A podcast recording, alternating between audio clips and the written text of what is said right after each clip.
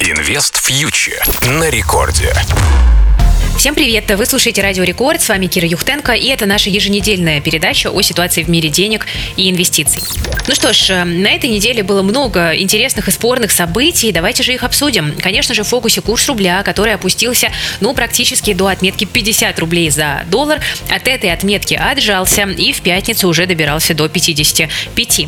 Интересно, что рост курса доллара совпал с решением Банка России о повышении лимита по выводу валюты для физических лиц со 150 тысяч долларов долларов в месяц сразу до 1 миллиона долларов. И ЦБ заявил, что лимит повысили в связи с устойчивым положением дел на внутреннем валютном рынке. Ну, если переводить на человеческий язык, рубль настолько крепок, это настолько некомфортно для российского бюджета, что приняли решение открыть а, вот этот кранчик, который долгое время держали прикрытым. Вообще, на этой неделе мы слышали много рассуждений о курсе рубля и разгорелись самые настоящие дебаты между Минфином и ЦБ, потому что Минфин говорит, что такой крепкий рубль – это это некомфортно и нужно уже что-то с этим делать, принимая какие-то решения конкретные. На что Центробанк говорит, что искусственное регулирование, искусственное ослабление курса рубля очень опасно, может привести к неконтролируемому всплеску инфляции, и ЦБ на себя такие риски брать сейчас не готов. Но, тем не менее, мы видим, что какие-то меры постепенно предпринимаются, и, кажется, они начали, наконец, оказывать свое воздействие на валютный курс. Есть ощущение, что курс рубля действительно мог добраться до своих пиков, на этой неделе. Ну и дальше пойдет на осторожное ослабление в тот диапазон 70-80 рублей за доллар, который часто упоминали российские чиновники как достаточно комфортный. Движемся дальше. И, конечно, на этой неделе э, в четверг крайне негативным сюрпризом для людей, которые работают на фондовом рынке, стали новости по компании «Газпром».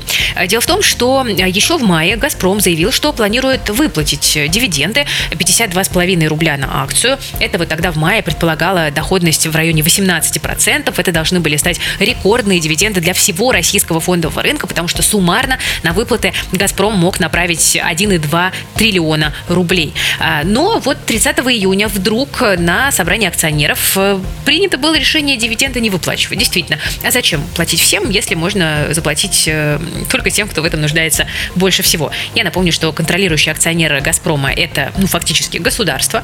И э, сейчас вот в текущей непростой ситуации Минфин Минфин придумал такую штуку, э, принял решение э, внести поправки в налоговый кодекс, которые вводят временную надбавку к налогу на добычу полезных ископаемых. Это называется НДПИ, то есть на газ, который «Газпром» и добывает. И вот эта сумма дополнительных налоговых изъятий может составить 416 миллиардов рублей в месяц, и за три месяца это как раз-таки получается вот та самая сумма, 1,2 триллиона рублей, там я немножко округляю, э, которую «Газпром», «Газпром» планировал направить на дивиденды. То есть получается, что контролирующий акционер получит все, что он хочет получить от «Газпрома», но вот просто получается, что миноритарные акционеры не получат ничего. И больше того, ситуация неприятна тем, что после 26 мая, когда «Газпром» объявил о рекомендации менеджмента выплатить дивиденды, а акции выросли, многие люди купили на этих новостях в надежде получить э, дивиденды, заработать на росте котировок. Ну, а сейчас, когда акции упали более чем на 30% и опустились уже ниже 200 рублей за одну акцию, в пятницу падение продолжилось, конечно, все эти люди оказались в очень некомфортной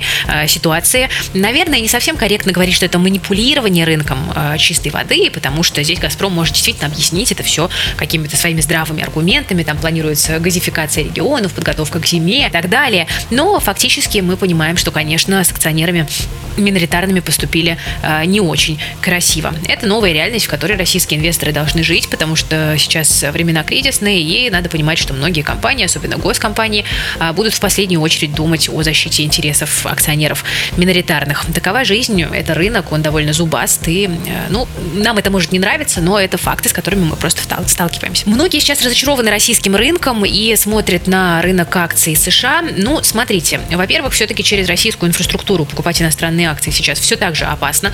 На мой взгляд, это касается как акций США, там, Европы э, и даже гонконгских акций, на которые скоро нам выдаст э, доступ СПБ биржи через российских брокеров. Но даже если у вас есть, допустим, счет у брокера зарубежного, тут тоже можно порассуждать рассуждать еще на тему того, достигнуто ли дно на американском рынке или он будет падать дальше. Вот, например, стратеги Goldman Sachs считают, что есть риски новой волны распродаж на рынке, потому что инвесторы пока закладывают в котировки только лишь умеренную рецессию, как пишет агентство Bloomberg. Ну, вообще, э, на этой неделе многие говорили о том, что рынок США пережил одно из самых худших полугодий в своей истории, падение было резким, рынок фактически не отрастает э, практически по всем э, секторам, да, там исключениями выглядит только энергетика, там здравоохранение и какие-то еще небольшие узкие подсектора. Э, но вот в Goldman Sachs считают, что высокая инфляция и истребиная политика Центробанков создают угрозу резкого экономического спада, что намекает на то, что несмотря на ужасное первое полугодие, рынок США может продолжить свое падение и в полугодии втором. Также в Goldman говорят, что во второй половине корпоративные доходы будут под давлением из-за стремительного роста цен и снижения потребления потребления, поэтому там считают, что пока еще не время для покупки американских акций. Кстати, Goldman не одни в своих пессимистичных прогнозах, например, в Морган Стэнли э, считают, что американский рынок может потерять еще 20%, если экономический рост начнет замедляться, э, причем даже если экономике США удастся избежать рецессии, рынок акций все равно ждет падения, считают в Морган Стэнли. Ну, будем внимательно наблюдать. Э, тут, кстати, на этой неделе еще появились новости о том, что СПБ биржа планирует создать Э, новую биржу на территории Казахстана, которая дала бы, возможно, новые инструменты, в том числе и для российских инвесторов, для выхода за рубеж. Ну, правда, это будет не сама СПБ биржа, а как бы люди, связанные с СПБ биржей, да, понятно, чтобы не создавать предпосылок для новых санкций, поэтому, ну, возможно, и там появятся какие-то пути для покупки зарубежных активов, э, как раз, вот, может быть, рынок к этому времени припадет, но, с другой стороны, ох, я была бы вообще в целом очень аккуратна с попытками частных инвесторов как-то обойти санкции и купить за границу, если вы э, резидент и если вы вообще гражданин Российской Федерации. Слишком велики риски, я предлагаю вам об этом не забывать. Кажется, главное правило 2020 года, если вы гражданин России, инвестируйте в рублях, здесь риски меньше.